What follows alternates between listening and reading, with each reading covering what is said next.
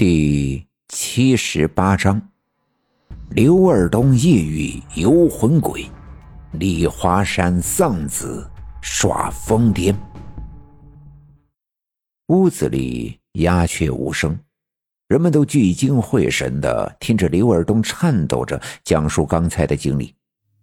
别说是胆子小的像老鼠的刘二东，就是屋子里的一些自认为胆大的村民听了。都不禁毛骨悚然，后脊梁生风。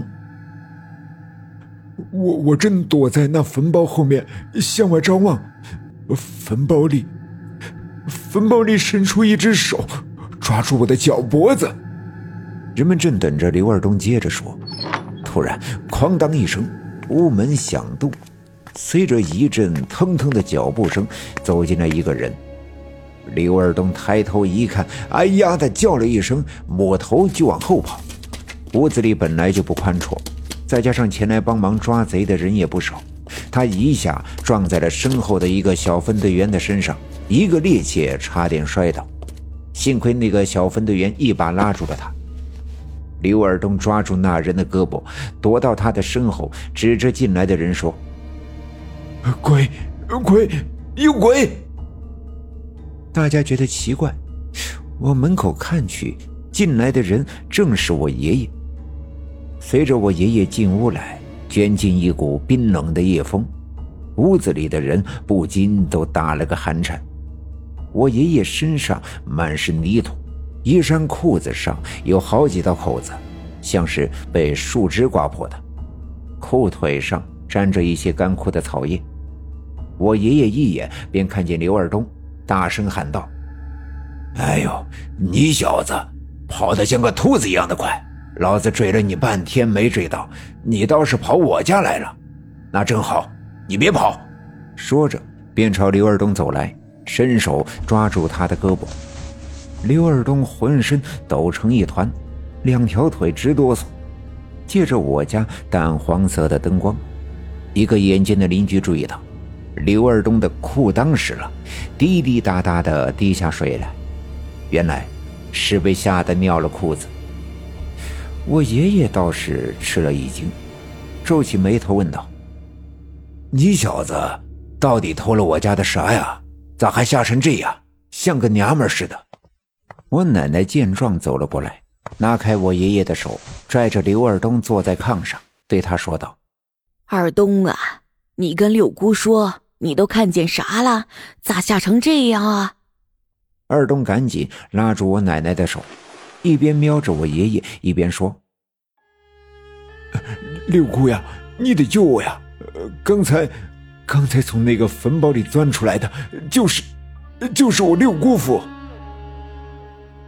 人们听了不禁都大吃一惊。我奶奶问刘二东。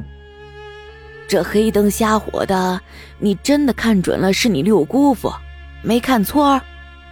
啊，我没看错，从坟包里钻出来的就是我六姑父，他还，他还掐着我的脖子，我们脸对脸，我看得可清楚了。我奶奶放开刘二东的胳膊，转头上下打量了我爷爷，又转身对刘二东说：“二东啊，你别害怕，有六姑呢。”你现在就跟我走，看看到底是哪个坟包里钻出来的人。刘二东一边摇头一边往后缩。六姑，我可不去，我不去，不去。围观的人们见刘二东这样子，都笑了。有个嘴快的村民说：“哎，刘二东，别往炕里蹭了，你看你尿了裤子了，都把六姑家的炕席整湿了。”大家伙跟着哄堂大笑，刘二东臊得满脸通红。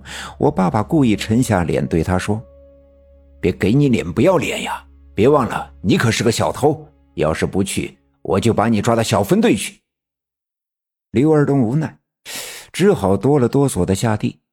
一些胆子大又好奇的村民也说要跟着去。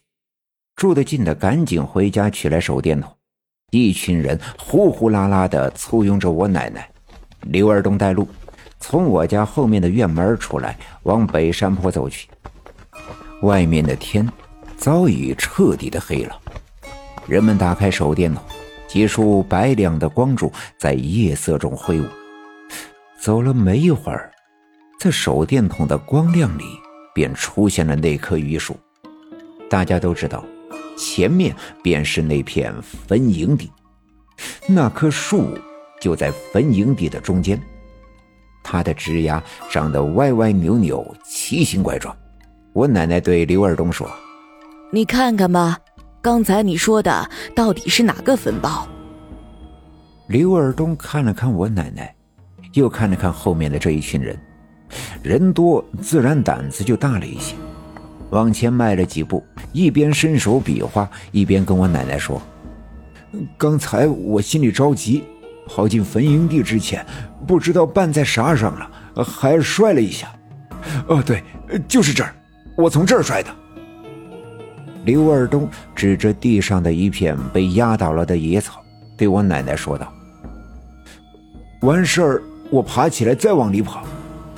我记得很清楚，那坟包就在一个大石头的后面。六姑，六姑，你看，你看，就就就是这个。”刘二东指着一座新坟，对我奶奶说道，边说边往后躲。看来刚才的惊吓，他还心有余悸。我爸爸也点了点头，说道：“嗯，应该是这个，我就在这附近抓住他的。他还求我让我救命，当时我也不知道到底是咋回事。”